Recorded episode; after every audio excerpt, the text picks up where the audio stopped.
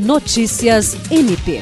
O Ministério Público do Estado do Acre, por meio do Grupo de Atuação Especial no Combate ao Crime Organizado, GAECO, em conjunto com a Polícia Militar do Estado do Acre, deflagrou nas primeiras horas desta sexta-feira, 25 de novembro, a Operação Red Card, com o cumprimento de seis mandados judiciais expedidos pela Vara de Delitos de Organização Criminosa. A Operação Red Card tem como objetivo desarticular o núcleo de uma organização criminosa com origem no Rio de Janeiro e atuação no Estado do Acre, que vinha se fortalecendo através da aquisição de armas de fogo e do tráfico de drogas.